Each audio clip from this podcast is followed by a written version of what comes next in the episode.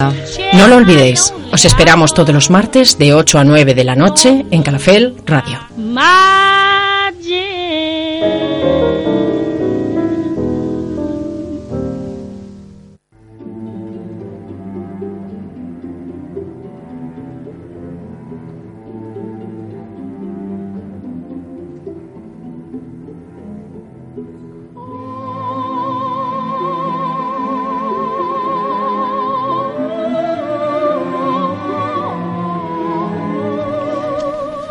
Bruixes de tinta és un programa que cada dimarts us parlarà de llibres, de vivències, d'autors, de personatges, de la vida.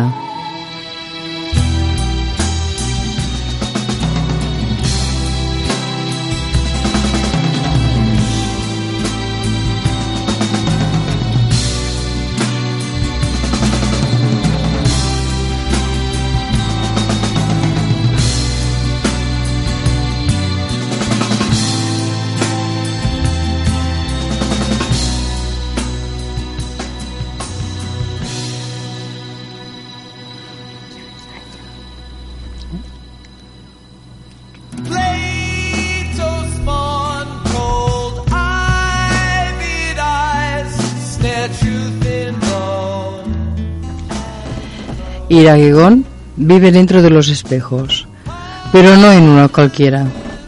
Los prefiere algo viejos, de esos con cornucopias doradas y brazos para las velas. Se encuentra más cómodo ahí, más feliz. Incluso, a decir verdad, se siente mucho más hermoso que los austeros espejos modernos, algunos tan simples que no poseen ni tan siquiera un marco que los orle, o lo que es peor aún, cercados de plástico, ese material tan vulgar y ordinario que le repele.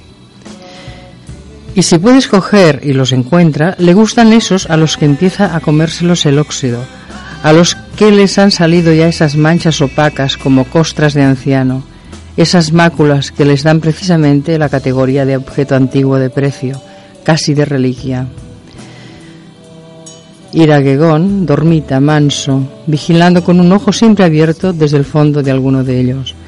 Espera con paciencia infinita a que alguien se acerque y pretende ver y pretenda verse en su reflejo. A los niños les hace muecas, chirigotas. Su inocencia le ablanda el corazón porque sabe que les impide el miedo. Algunos lo creen un duende de esos que les describen en los cuentos los mayores. A veces incluso le hablan y él se pone panza arriba y se contonea haciéndoles monerías. A los niños no los asusta porque los quiere. Pero si es algún necio quien pega sus narices en el cristal, si es un majadero madurito de esos que su mayor preocupación es el grado de bronceado, el número de arrugas o la necesidad de un tinte para las canas, entonces Iraguegón se relame los hocicos y corrobora el porqué de su existencia y de su gloria. A veces el tonto incluso habla solo y se dice cosas a sí mismo, como solo saben hacerlo los cortos de entendederas. Habla a su propia imagen y le dice frases como Pues no estás tan mal para tu edad, los hay peores. Aún estás de buen ver. Y el memo se estudia el perfil derecho, luego el izquierdo, para finalmente ponerse de frente y con dos dedos de ambas manos se levanta la piel de los pómulos mustios como pasas y se convence de que así todavía estaría más estupendo.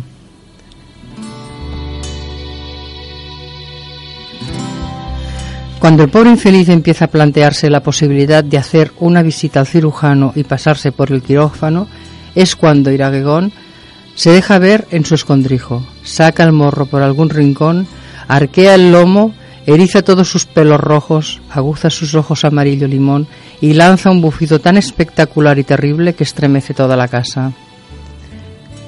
Es entonces cuando el pobre tonto, si es que no ha muerto ya del terrible susto, se apresura a jurar sobre todos los libros santos de todas las religiones reconocidas y paganas que nunca jamás volverá a asomarse al abismo del espejo, que de ningún modo pasará por gusto y sin necesidad por la sala de operaciones de ningún cirujano, por más hábil que éste sea, no fuera caso que queriendo reconocer la obra perfectísima del gran maestro, el maldito bicho saliera otra vez de su escondrijo y de un zarpazo terrible le desgraciara de nuevo la cara, dejándosela para su mal mucho peor de lo que antes estaba.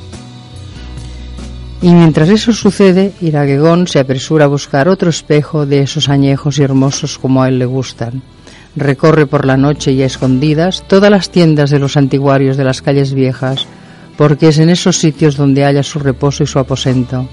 Y cuando encuentra dónde volver a descansar para esperar con paciencia que otro tonto se asome en su reflejo, se adormece de nuevo relamiéndose los bigotes una vez más. Con la satisfacción de la misión cumplida, sabiéndose el rey de todos los monstruos, de todos los espejos, como debe ser, y espera. Iraguegon, el relat que acabeu d'escoltar ha estat escrit i llegit per Serafina Badenes.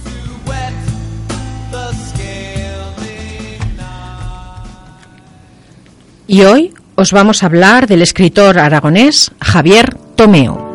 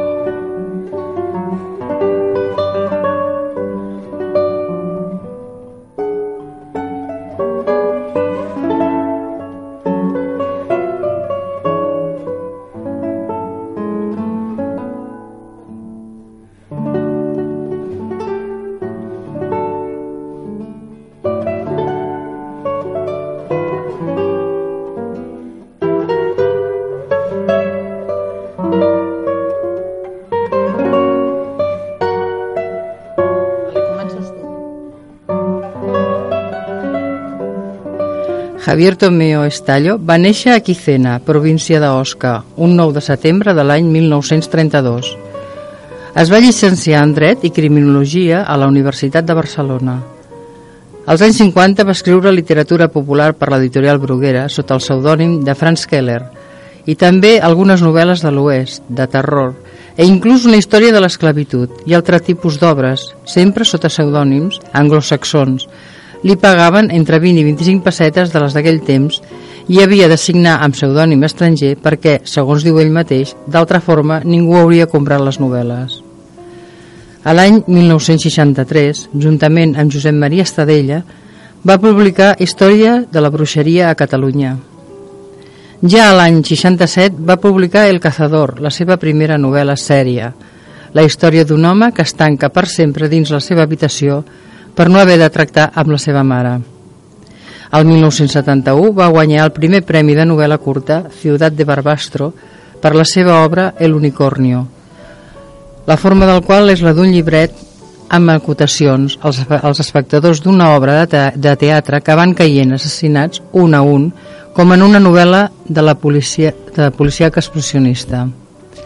El castillo de la carta cifrada és una fàbula sobre la impossibilitat d'escriure i enviar cartes convencionals malgrat tot.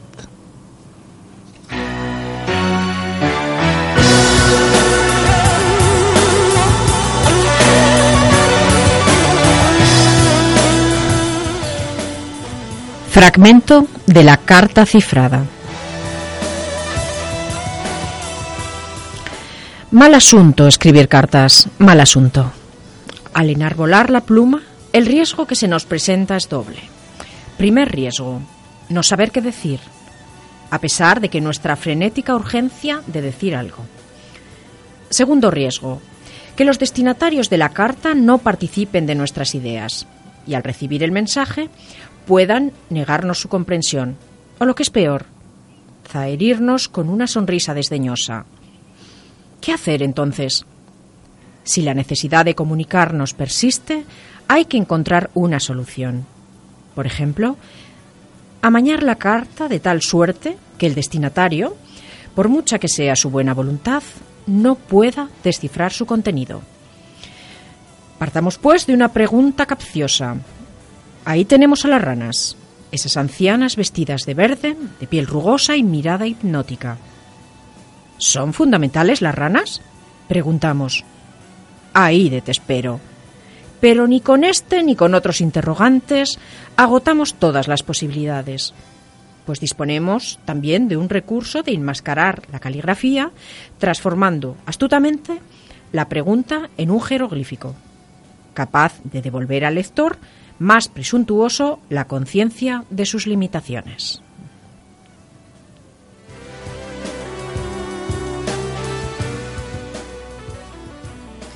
A Amado Monstro, del 1985, una de les seves obres mestres, dissecciona una entrevista de feina marcada pel complex d'Edip dels seus protagonistes. Saltant amb fluidesa de l'esperpent a l'horror, aquesta novel·la registra la insòlita conversa de dos personatges aparentment molt dispars, dels quals es descobreix, al llarg dels seus combats verbals, un vincle comú – l'obsessió per una mare possessiva. Un d'ells, Antonio, comet als 30 anys el seu primer acte de rebel·lia i desafiant a la seva mare, que el té pràcticament segrestat, acudeix a una entrevista de feina per sol·licitar la plaça de guàrdia jurat en un banc. L'altre, en Kruger, un cap de personal, de personal inicialment impassible el sotmet a un estricte interrogatori per tal d'esbrinar la seva capacitat per dur armes de foc, però en el decurs de la conversa es filtra un abominable secret. El cazador de leones de 1987 és el monòleg d'un home que tracta de conquistar una dona a través d'un telèfon que mai respon.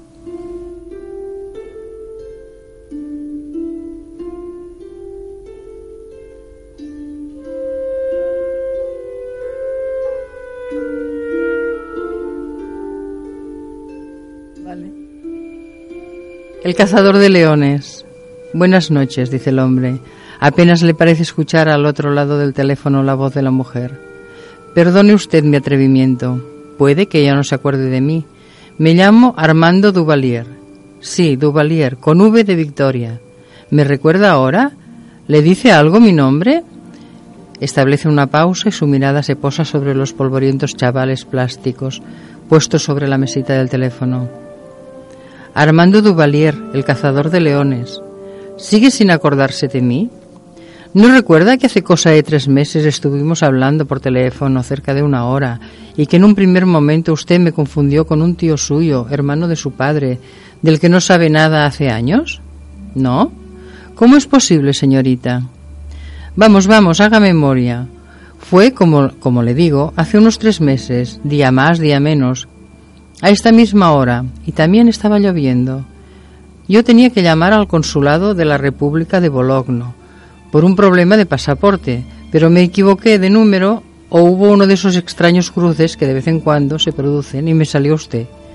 Me dijo que no tenía nada que ver con Bolongo y que ni siquiera había oído hablar de este país. Entonces le pedí disculpas y sin saber cómo nos enredamos hablando.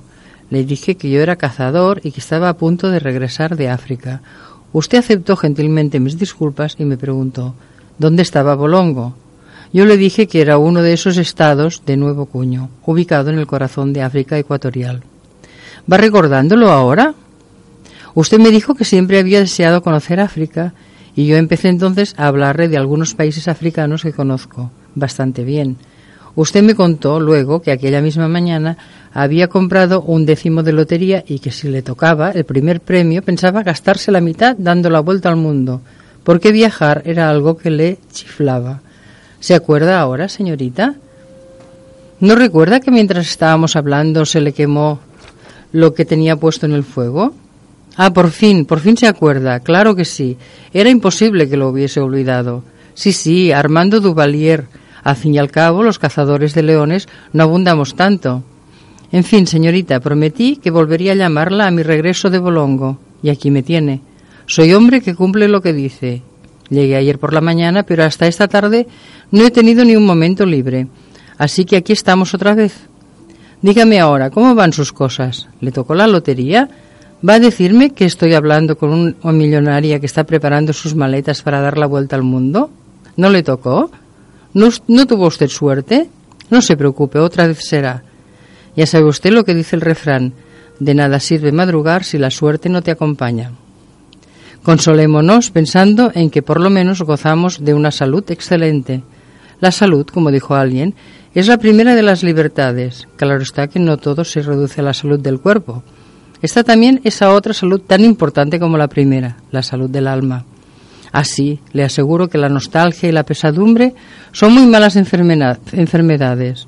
Conozco bien sus efectos, pero en fin, no vaya a pensar tampoco que soy uno de esos nostálgicos impenitentes que se pasan la vida suspirando. Nada de eso. Soy, por el contrario, un hombre de acción. No puedo permitirme el lujo de suspirar. Lo que sucede, eso sí, que lo que reconozco francamente, es que cada vez que regreso de uno de mis viajes africanos me siento solo en esa gran ciudad. Hubo una época en la que la tenía llena de amigos, gente divertida y amable, con la que me sentía profundamente identificado.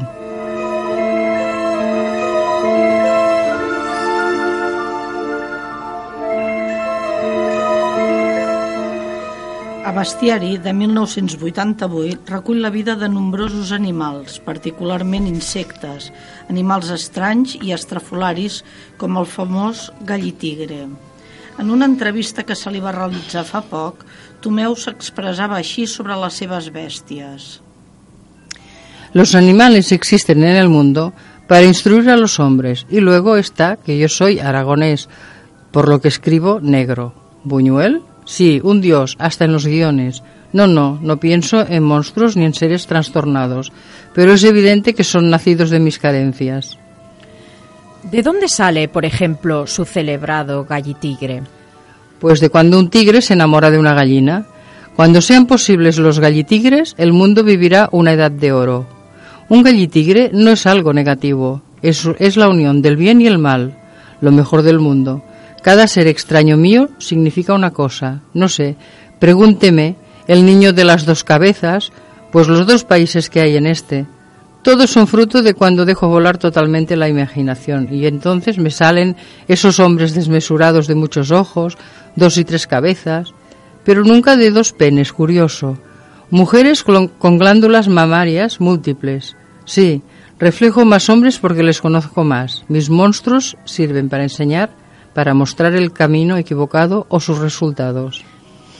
Entonces, ¿podemos emparentarlo con la, con la eclosión zombie de hoy en día? Los zombies son vampiros descafeinados, tonterías americanas como el ketchup. No, no leo nada de eso.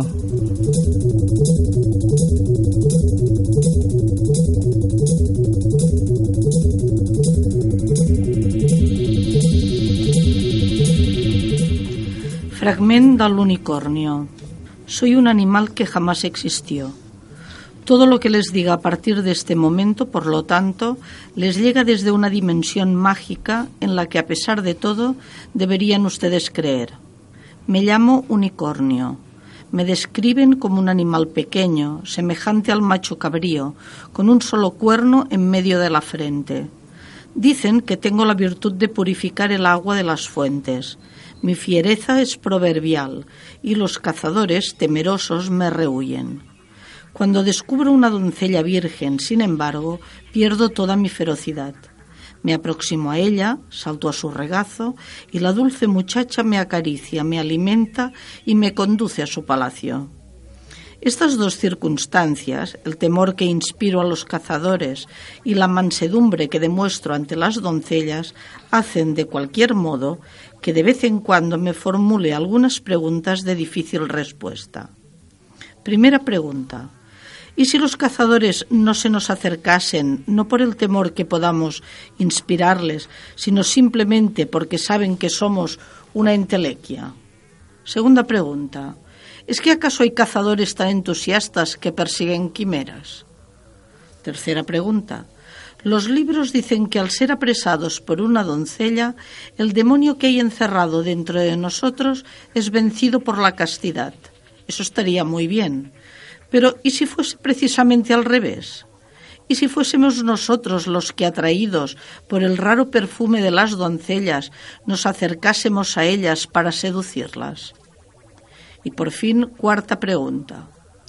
¿Y si ellas enardecidas por nuestras ardientes miradas nos condujesen a sus palacios para consumar amores sin nombre que los hombres nacidos de mujer ni siquiera son capaces de imaginar? Javier Tomeo, Bestiario, Las Tres Horores, Zaragoza 2000.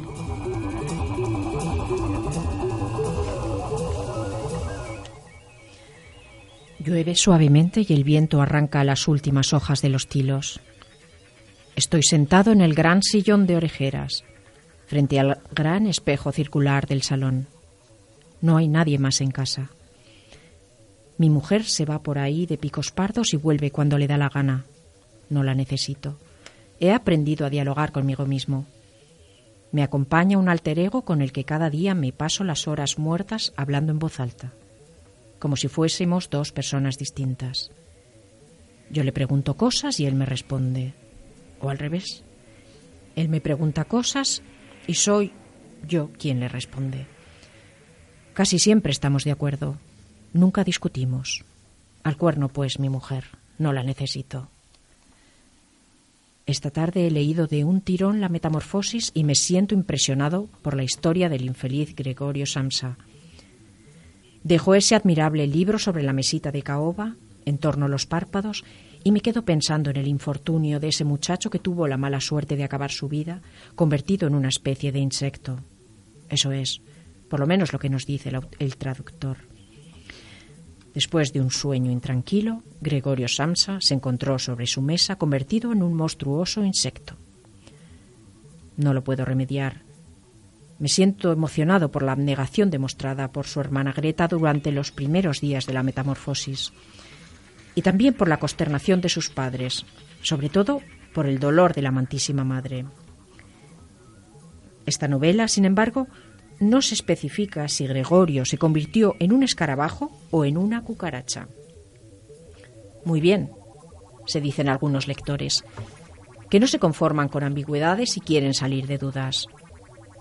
Gregorio se convirtió en un insecto, pero se conocen nada más y nada menos que 700.000 especies distintas de insectos. ¿En cuál de ellas se transformó precisamente? Por los detalles que nos da el autor, parece que fue una cucaracha o incluso un escarabajo, aunque solo sea porque son los primeros insectos que acuden a nuestra mente cuando se habla de insectos. Lo que sucede es que no es lo mismo ser una cucaracha que un escarabajo, puntualiza de pronto mi alter ego desde el fondo del espejo. No, no es lo mismo, aunque ambas criaturas sean artrópodos y pertenezcan a la clase de los insectos, que se caracterizan por tener el cuerpo dividido en cabeza, tórax y abdomen y estar provistos de un par de antenas y tres pares de patas. Pues mira, si no te importa, le digo al alter ego, esta noche, mientras mi mujer me pone por esos mundos de Dios una cornamenta de aquí te espero, podemos intentar averiguar en qué clase de insectos se convirtió realmente Gregorio Sancha.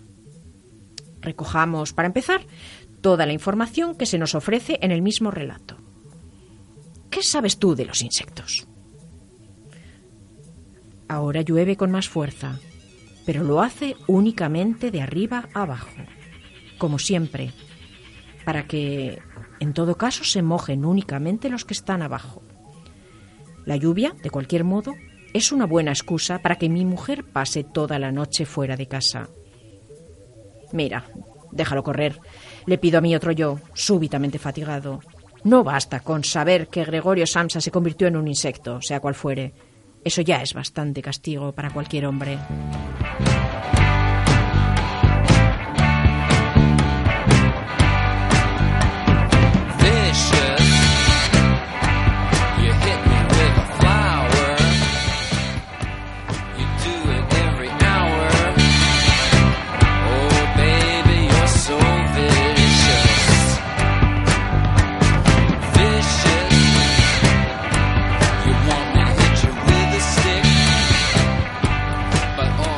A Preparativos per a un viaje, en 1991, ens explica la impossibilitat d'un venedor de silicons, de sillons giratoris per endinsar-se dins les fronteres d'un país misteriós anomenat Benujistan. A l'agonia de Proserpina, introdueix per primer cop un personatge femení real enfront de les dones absents habitualment fins aleshores dins la seva narrativa. Conversaciones con mi amigo Ramon, el 1997, Té com motiu les seves divagacions amb Ramon Riera, un personatge molt recurrent dins l'obra de Tomeo. La mirada de la muñeca hinchable 2003, un home solitari urdeix un diàleg impossible amb una nina de plàstic dins un món real del que només escolta els sorolls. Aquest solitari no necessita que li responguin i per aquesta mateixa raó conversa de tant en tant amb la seva mare morta. La imatge d'un home solitari acompanyat a casa seva d'una nina inflable pot, pot ser de lo més devastador, patètic i còmic a la vegada. A la novel·la apareixen aquests personatges de Tomeo que es caracteritzen pel seu paper de comentaristes estranys de tot el que els envolta. La seva és una visió esperpèntica i deformada de la realitat que l'escriptor reconeix a totes les seves obres. Ésser solitari i adaptat o inadaptat a la seva manera, Juan P., el protagonista, passeja per una ciutat els carrers de la qual tenen noms de generals i mariscals. A les seves aventures està acompanyat per Torquato, el seu alter ego. Quan és a casa, Juan encén el televisor, els continguts de la qual comenta i critica en companyia de la seva nina. És aquesta una televisió horrorosa que manipula la gent. A la novel·la apunta també contra el culte a la gastronomia mentre milers de persones es moren de fam i el gust per l'erotisme i la pornografia a ultrança.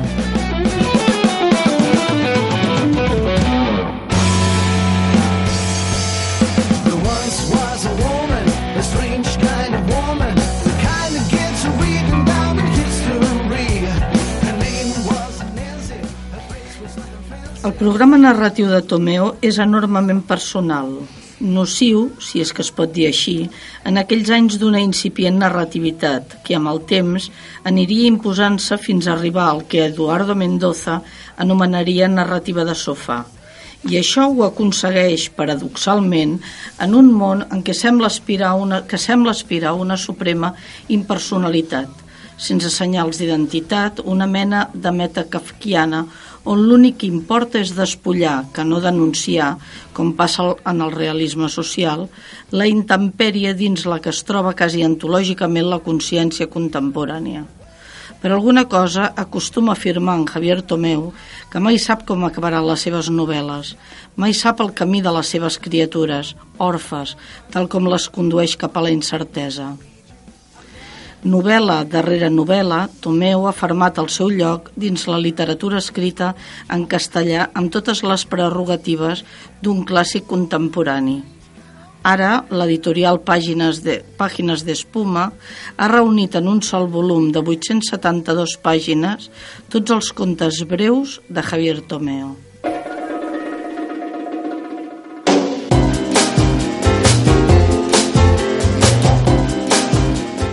La llista de la compra, menú literari amb els llibres que, si voleu, us acompanyaran durant la setmana.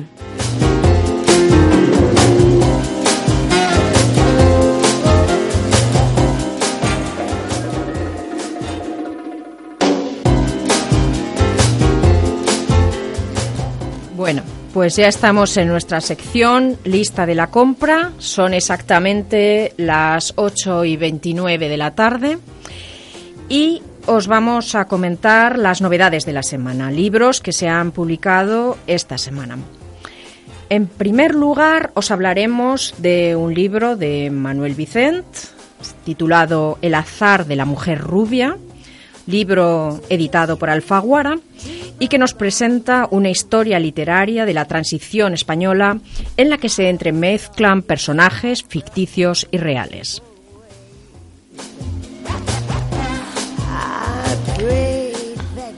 Después os queremos presentar también El Testigo Invisible de Carmen Posadas, publicado por Planeta, una historia ambientada en los primeros días de la Revolución Rusa.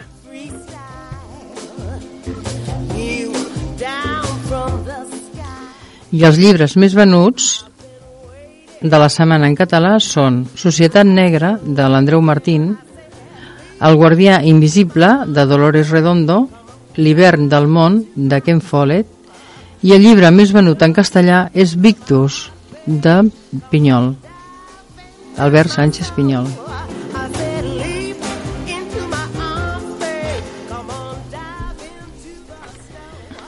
Que Victus sigui un dels llibres més venuts en les darreres setmanes fa que avui hàgim decidit eh, repassar una mica la bibliografia d'Albert Sánchez Pinyol. Victus eh, ha estat editat per Campana, de fet és l'editorial que sempre publica els seus llibres. Coneixem els més coneguts d'ells són a l'any 2002 La pell freda, a l'any 2005 Pandora en el Congo, el 2008 13 tristos tràngols i el 2012 Victus. De fet, de la pell freda el que podríem dir és que... Muchas cosas podríamos decir. Podríamos Elena. decir muchas, pero resumo. Primero, 32 edicions en català i drets de traducció en 37 llengües. Casi nada. Quasi nada. Exacto. De Pandora al Congo mm, podríem dir pràcticament el mateix, és a dir, era la continuació... No, no era la continuació. No, no és que Helena, fos la no, continuació, era part d'una trilogia No, que no s'ha fet. que no, s'ha acabat, que no, l'ha l'ha acabat. que no s'ha acabat. La primera, mm, ell el que va plantejar és que seria una trilogia a on... Vols explicar-ho Ah, sí. tu? Bueno, la primera era el mal venia del mar. A la segona, el, mar, el mal venia del centre de la Terra, que és Pandora al Congo, i la tercera, segons ell, el mal venia, havia de venir de l'espai. Mm, la- Aquesta tercera no l'ha No no l'ha fet. no l'ha fet, no sé si l'està escrivint, però no l'ha fet. Perquè, de fet, aquesta de Victus eh, es veu que, mm, segons una entrevista que li van fer a Ànima, a TV3, mm, l'està escrivint des d'abans de La pell freda, eh? Ajá. Sí. Li ha portat molts anys, sí, molts anys de, de és una treball. novel·la totalment diferent a la feina que ha fet fins ara Sánchez Pinyol. Per començar, és una novel·la escrita, és la seva primera novel·la escrita en castellà, és de gènere històric. Bueno, Victus, saps, per què, saps per què l'està escrit, l'ha escrit en castellà, no? Per què? Perquè gairebé tota la informació que ha trobat eh, eh, estava escrita o en llatí o en castellà. I llavors es veu que, bueno, li ha sortit en, li ha sortit en castellà. Perquè és- que li és- pregunten que per què ha escrit en castellà quan ell sempre escriu en català, Exacte. no? I es veu que, esclar, com que tenia tota la informació o en llatí o en castellà, en llatí macarrònic del segle aquest, o sigui, del segle XVIII, doncs es veu que li va sortir en castellà. És una novel·la molt interessant, és una novel·la escrita d'una manera molt fresca, amb un llenguatge, tot i que eh, la història se centra en el setge de Barcelona, està escrita des d'un punt de vista, jo penso que diferent, és un enginyer, un enginyer de l'època, és a dir, el que resulta molt interessant veure com es formaven els enginyers i què, què estudiaven i de quina manera tenien els seus mentors i els seus eh, professors, diguem-ne, doncs d'ensenyar el que seria un enginyeria. Sí. Llavors, Ell és, diu eh, que el va, o sigui, van trobar un mapa en, que estava escrit en castellà i en llatí i és com una petita pel·lícula plena d'anècdotes petites escrites pels exiliats catalans a Viena. El Sí. mapa està fet a Viena i es veu que està plena de...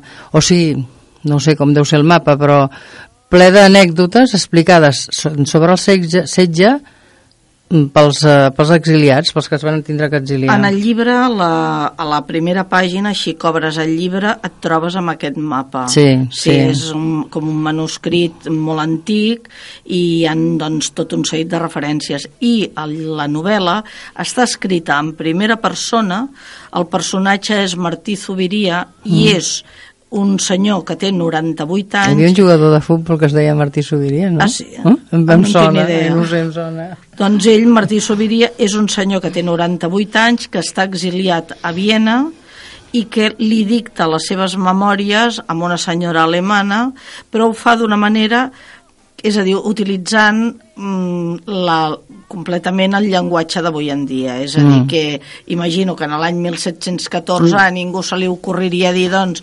gilipolles, per entendre'ns. Ja. No? I en canvi ell, a la senyora aquella, la matxaca perquè no entén el que ell vol dir. És a dir, que és un llenguatge molt fresc i és un, és un llenguatge bueno, doncs, que ens arriba molt, tot i que és un llibre molt, molt gruixut. I bé, i és interessant per aquells que volen saber com... De fet, el llibre es diu Victus, que en llatí vol dir, no sé exactament... Soy, és vençut.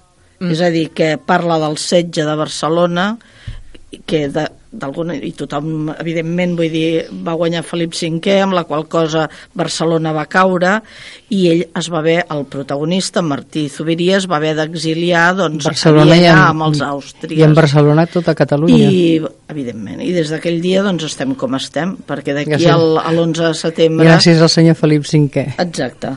I ell ens ho explica d'una manera molt amena i molt, molt, molt, vaja, molt passable, o sigui, t'entra el llibre molt bé. Jo mm, també destaca, destacaria o, o m'agradaria comentar que del seu llibre Les edats d'or el conte El bosc és el que es va portar a, a, a fer en cinema, crec que va ser l'any passat, no? Que no, no, aquest any, a més ha guanyat any? un Gaudí. Sí, que és, és un... I després la Pell Freda, una productora d'Estats Units, l'està rodant a Islàndia. Sí, pero... yo, yo la, la, para mí, no, no la hubiera situado jamás en Islandia, la hubiera situado en la Patagonia Argentina. Sí, si os parece, empezamos por el principio, porque la no, piel fría. No, el principio no es la piel fría, el principio es, son estos cuentos ¿eh? de la, la Pero, a ver, eh, Albert Sánchez Piñol, en el año 2002 no lo conocía Mm, igual en su casa, familia, amigos, por supuesto, pero no era conocido para el gran mm, público. No, era no, antropólogo y africanista. No. Exactamente. En el año 2002, Albert Sánchez... Pero ya había escrito, ¿eh? No, no, seguramente, pero me refiero, podría escribir que va como arribar al gran públic però... a través del, de la, la freda. La piel fría... Que jo em vaig resistir molt a comprar-la pel títol, perquè no m'agradava. Ves. Pues me parece un título fabuloso. Pues mira. Eh, yo lo que comentaría, porque mucha gente lo está leyendo, pero eh, lo ha leído ya, pero entre nuestros oyentes seguramente podemos encontrar a muchos que todavía no han leído La piel fría. Eh, para empezar, me parece un libro fantástico. Yo descubrí La piel fría en, hace unos años. Estuvo el señor Albert Sánchez Piñol aquí en Calafel vino a hacer un, a dar una charla en, la Casa Barral y a raíz de esto pues se propuso claro, leer uno, uno de sus libros, en este caso La piel fría. Eh, los antecedentes de esta, de esta novela era, como ya han comentado mis compañeras, un, un 32 ediciones en catalán, el libro creo que escrito en catalán que más se ha vendido el libro que utilizan eh, políticos eh, catalanes cuando hacen viajes al extranjero, el libro que ofrecen es, es La piel fría. Y con ese antecedente, esos antecedentes, empecé a leer La piel fría. Me sorprendió soberanamente. Me parece un libro de aventuras increíble mmm, para hacer un resumen de dos líneas. De aventuras y de suspense. Todo, pero es original. Y de ciencia ficción. Dos personas. Un hombre llega a una isla desierta. En teoría va a hacer un trabajo allí y hay en la, en la isla solamente hay un faro. Hay el, un faro y el farolero. El, en el teoría farero, un farero y luego hay un, una especie de cabaña meteor, eh, de, para tomar datos meteorológicos. No expliques el argumento, ¿eh? No, no. No, pero tengo que decir un poco porque llevamos siete minutos y todavía no hemos dicho de qué va.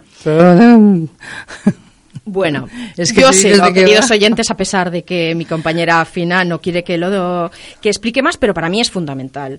Eh, con el título La piel fría no sabemos qué nos vamos a encontrar, pero lo que nos vamos a encontrar es lo que acabo de comentar. Dos Una hombres. protagonista. Una protagonista que és Aneris. Aneris, que, que significa sirena al revés, Aneris. I prou.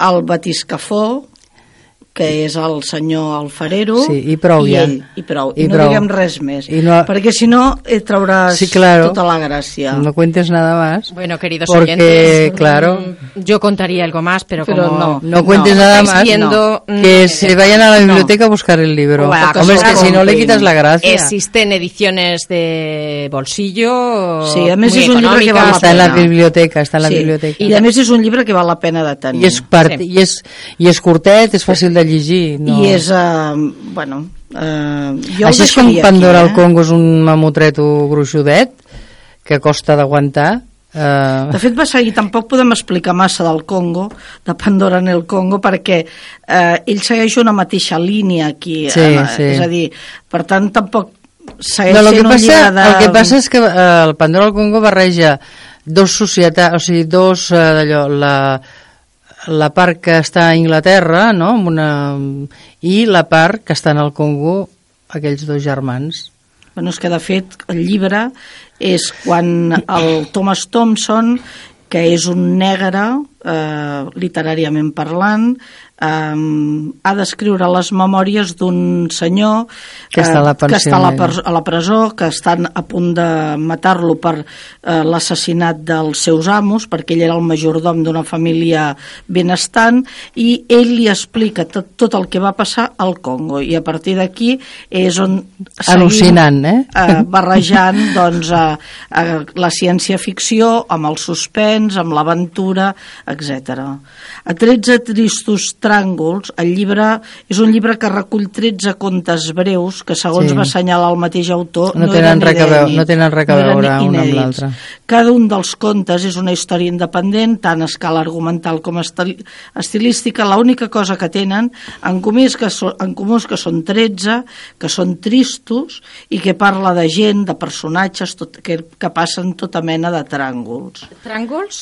Tràngols és uh, vicissitudes, dir, vull dir, és sea, 13 tristes vicisitudes seria el bueno, títol? Más o menys. Sí, més o menys. No sé com l'han traduït. Però, vaja, no, no, no l'he vist traduït, aquest llibre, però mm, són això. Tràngols és, eh, sí, coses que et passen a la vida normalment no massa positives. Uh -huh. I per últim, doncs, el que comentàvem, Victus, el 2012. I si ja us sembla, doncs, eh, a punt a punt de, de tres quarts de nou, de, sí, de nou, eh, passem al rebost de les bruixes. Andreu, quan vulguis.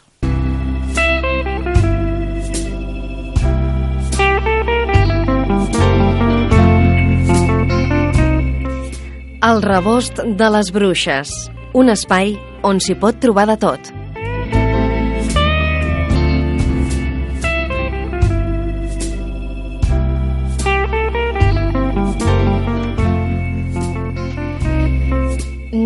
Yo quería comentar un, una noticia que, que me parece bastante original y que hace un poco de relación con el tema que tratamos la semana pasada sobre el libro electrónico. Os doy un pequeño titular, tres líneas. En los años 90 aparecieron los primeros soportes electrónicos para la lectura de libros. Pero hace más de 60 años 60 años, una maestra de orígenes leoneses ya había tenido la idea de construir un soporte único que permitiera leer diferentes libros cambiando unos carretes con el contenido escrito. Eh, la enciclopedia mecánica, desarrollada por Ángela Ruiz Robles en 1949, incluía elementos que hasta hoy en día serían considerados como innovadores. Bueno, con este titular os podéis imaginar. No, que- no me lo puedo imaginar. No, porque es Es que no me lo puedo imaginar cómo debían funcionar los carretes, ¿no? Es que es algo que me... Bueno, Pues- tú que eres ingeniero, quizá, a ver, y te lo puedes imaginar mejor. Me lo puedo imaginar y nuestros oyentes también se lo podrán imaginar porque primero lo vamos a colgar en nuestra página Vale. de Facebook Brujas de Tinta y segundo porque lo vamos a explicar. Imaginaos, esta señora, Ángela Ruiz Robles, por cierto tengo una amiga que se llama Ángela Ruiz también, nació en el año 1895, imaginaos la época. En el año 1949 ella trabajaba de maestra y se daba cuenta que los niños eh, mm, tenían que ir al colegio con muchos libros y pesaban y bueno. Entonces ella pensó, ¿qué podemos hacer para evitar que los niños tengan que venir con todos los libros en la bolsa, en la mano, con una cuerda? Y no se le ocurrió otra en el año 1949 a una mujer española se le ocurrió otra cosa que formar, crear un libro que un formato que ella denominó la enciclopedia mecánica. Imaginaos, es una caja, una caja en la que hay distintos rodillos. Unas bobinas y en cada bobina eh, había pues cuatro bobinas en cada uno de los libros que tenía su asita y todo, una caja con su asa. En cada una de las bobinas se enrollaba un, un tema, historia de España, geografía, mm, literatura, y estos eran, eh, digamos que el alumno solo tenía que llevar este, esta eh, enciclopedia mecánica al colegio y ahí tenía todos los libros. Incluso llegó a pensar en los niños que veían mal y colocó una serie de, de, de, filtros, bueno, con hecho con unos plásticos y demás, para que aumentaran el tamaño de la letra y... Pero las bobinas funcionaban con aire. Con aire, exactamente. Exactamente. Y de hecho es noticia porque ahora un nieto suyo, creo que es. Sí, exactamente. Eh, lo ha llevado a patente porque no en su momento no pudo ser patentado. Eh, según tengo entendido, sí que en, el, año 49 lo, patentó, lo patentó. Lo que pasa que, digamos, la situación que teníamos aquí en. España no era la más favorable quizás para, para un invento como estos. Debía ser costós de, de confeccionar. Sí. Y, y además, como dice el, el nieto, era mujer y española. Y española, y ya está Que sea española es un orgullo, no pasa nada, pero que sea mujer en aquella época. Perdona, era española en aquella época, Exacto, no era ningún orgullo, ¿eh? No, a ver, eh, si hubiera sido. Para el resto de Europa, no. Ah, sería. Bueno, perdón. No, lo que pues pasa es que, a ver, si hoy por hoy tampoco se promocionan prácticamente los inventos. Eh, en aquella época, en el año 49, que la mujer tenía que quedarse en casa, fragant, eh, cuidando criaturas, no, etcétera, no se podía una salir de él. allá con ¿eh? su enciclopedia mecánica li, li haurien dit, sí, sí, gracias. Vale, señora. Ya hasta la Vaya a fregar un rato. Pero me parece que teníais que ver, en la imagen se ve una No, no, sí, la, vi, la he visto, no, no, la he visto. Sí. Eh, nuestros oyentes también lo podrán ver, con su collar de perlas, bueno, eh, no hablo más y lo podran ver en nuestra pàgina Brujas de Tinta. Molt bé. Jo vull comentar que la Sílvia Soler, que és una escritora i col·laboradora de Catalunya Ràdio, li han donat el Premi Ramon, Ramon Llull d'aquest any. Eh, és un llibre, es diu L'estiu que comença, i és un llibre que parla de tradicions que s'hereden, de les amistats, de si és possible o no heredar les amistats són dos eh, senyores embarassades que pro fan projectes sobre els fills que han de tenir, no? I llavors, eh, que si serà jugador de futbol, que si serà tal, que si serà qual, i són, neixen un, no, un home i una dona, o sigui, un noi i una noia. I, bueno, per una sèrie de vicissituds, al final mm, es troben amb un amb una problemàtica, o sigui, són amics, totes les dues famílies celebren, perquè la noia em penso que neix la verbena de Sant Joan i cada any es troben per celebrar la verbena i els cumpleaños de la noia, però arriba un moment en què aquesta relació d'amistat es trenca o està, es posa en perill, com si diguéssim. Sembla un llibre bastant interessant. No és el primer premi que guanya la Sílvia Soler perquè ja va guanyar en petons de diumenge sí. el Prudència Bertarana mm. i hi ha un llibre que a mi sempre m'ha cridat molt l'atenció sí. d'aquesta senyora. El títol. Sí, exacte, oh. que és 39 més 1, l'edat ah, en sí. què una dona sap que l'home de la seva vida és ella és mateixa. Ella mateixa. Lo vamos a repetir, sí. lo vamos a repetir porque... 39 més 1, l'edat en què una dona sap que l'home de la seva vida és ella mateixa. I després va publicar... 39 més 1 més 1, no? 39 més 1 més 1, què vol dir? I que, eh, perdoneu, el títol és 39 9 més 1 més 1, enamorar-se és fàcil si saps com. Sí. sí és, una... és prometedor, eh? Sí, sí, sí, prometedor, sí. con este título, bueno... Autora també de Petons de diumenge, que és mm. aquest que va guanyar el Prudenci Bertrana, i un creuer de luxe. És una dona que escriu molt fàcil. És a dir, t'arriba molt... La, de lectura la, fàcil. Sí, sí, sí.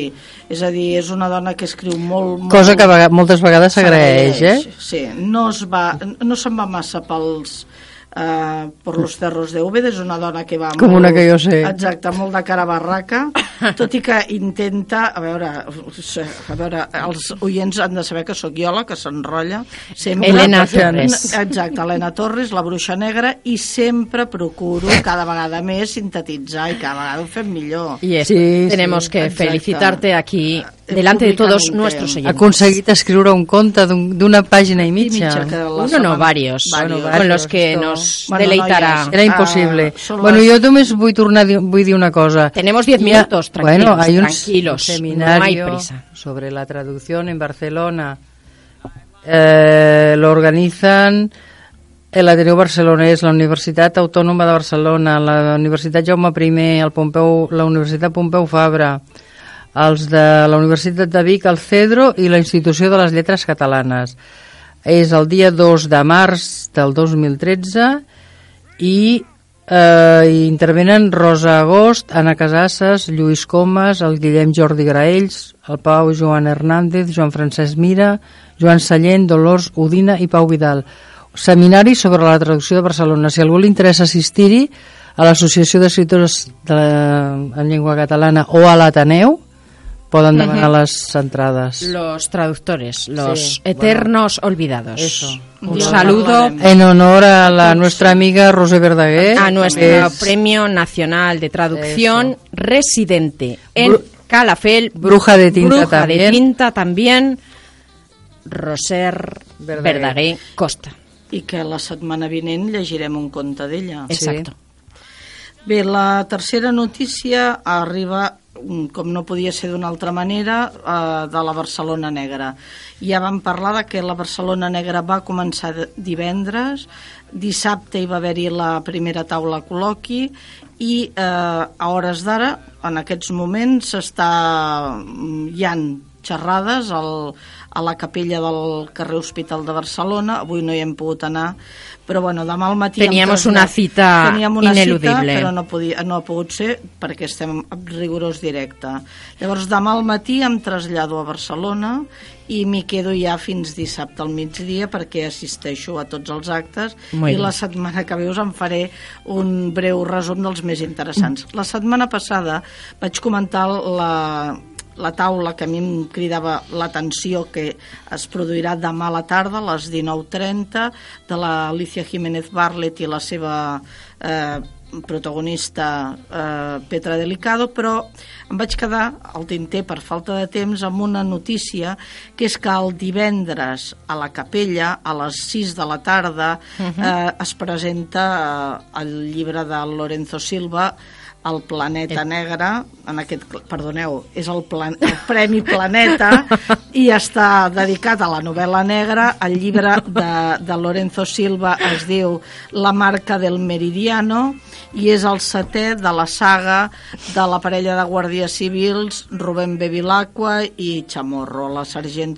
Chamorro. Me ha gustado este nuevo... A mi m'agrada molt, són una parella que funcionen molt bé, Planeta que creixen... Negro. El planeta negro, no, Sí, perdona. no, no, no. El pequeño detalle de Planeta Negro, quizás a partir de ahora habrá un planeta, un premio planeta No, a veure, sin eh, nada más. ha tardado habrá- 28 años en ser un planeta negro. A l'any eh, 79, Manuel Vázquez Montalbán el va guanyar amb Los mares del sur, protagonitzada per Pepe Carballo.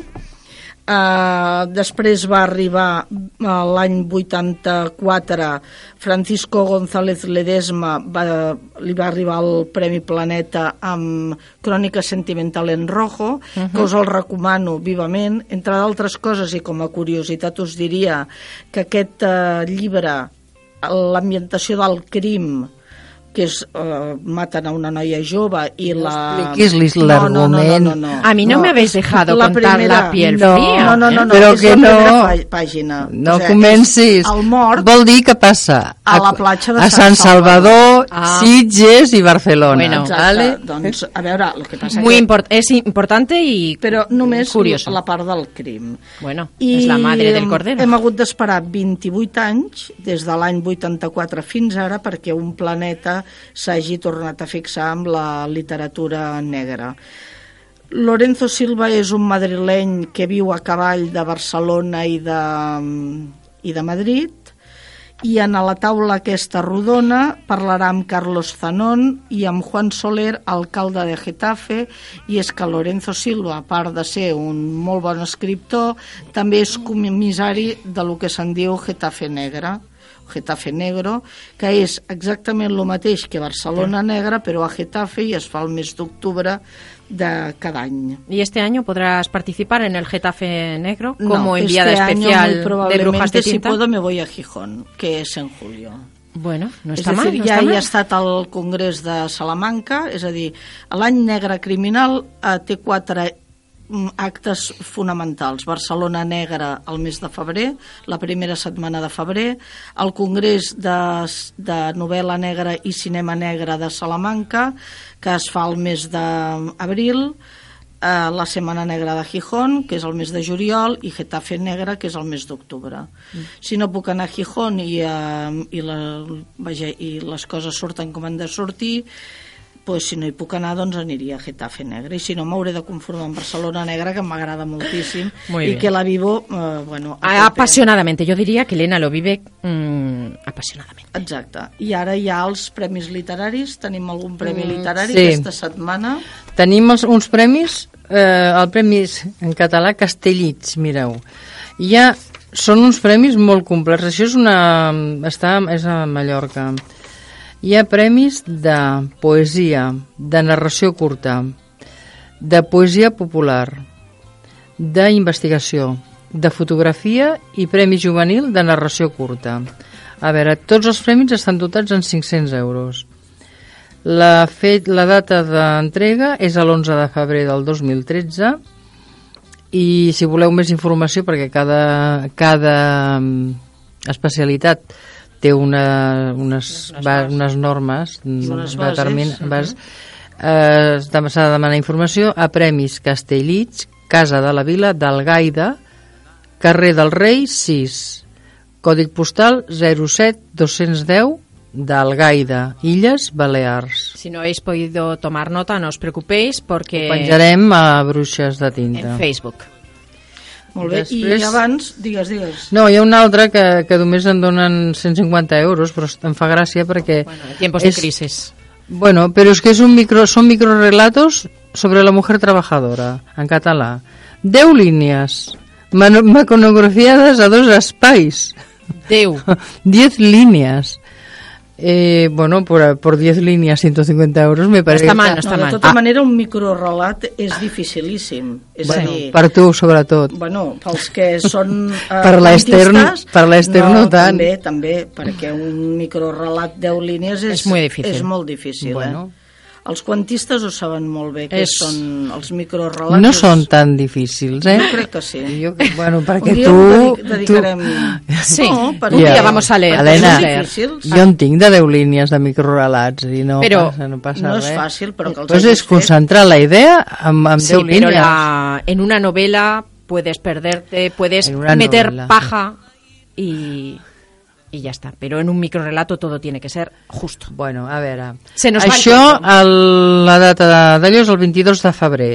Ho convoca l'Ajuntament de Llorenç del Penedès, que està aquí mateix, i jo sí que per més informació a Llorenç del Penedès. També ho penjarem a la, a la pàgina del Facebook.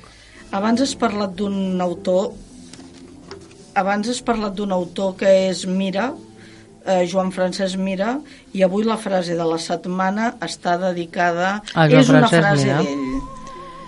L'ignorant no és el que ignora coses, sinó el que ignora que les ignora.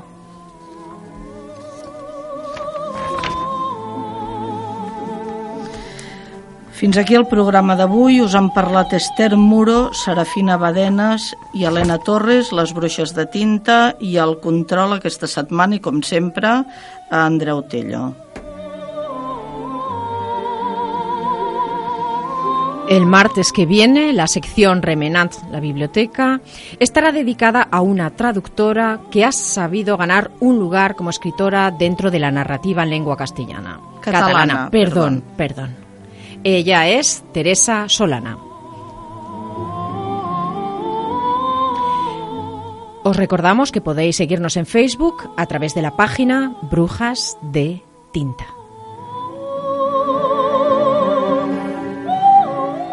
Fins aquí el programa d'avui. Ens acomiadem de tots vosaltres fins la setmana vinent, desitjant, com sempre, que seguiu gaudint d'una molt bona salut literària.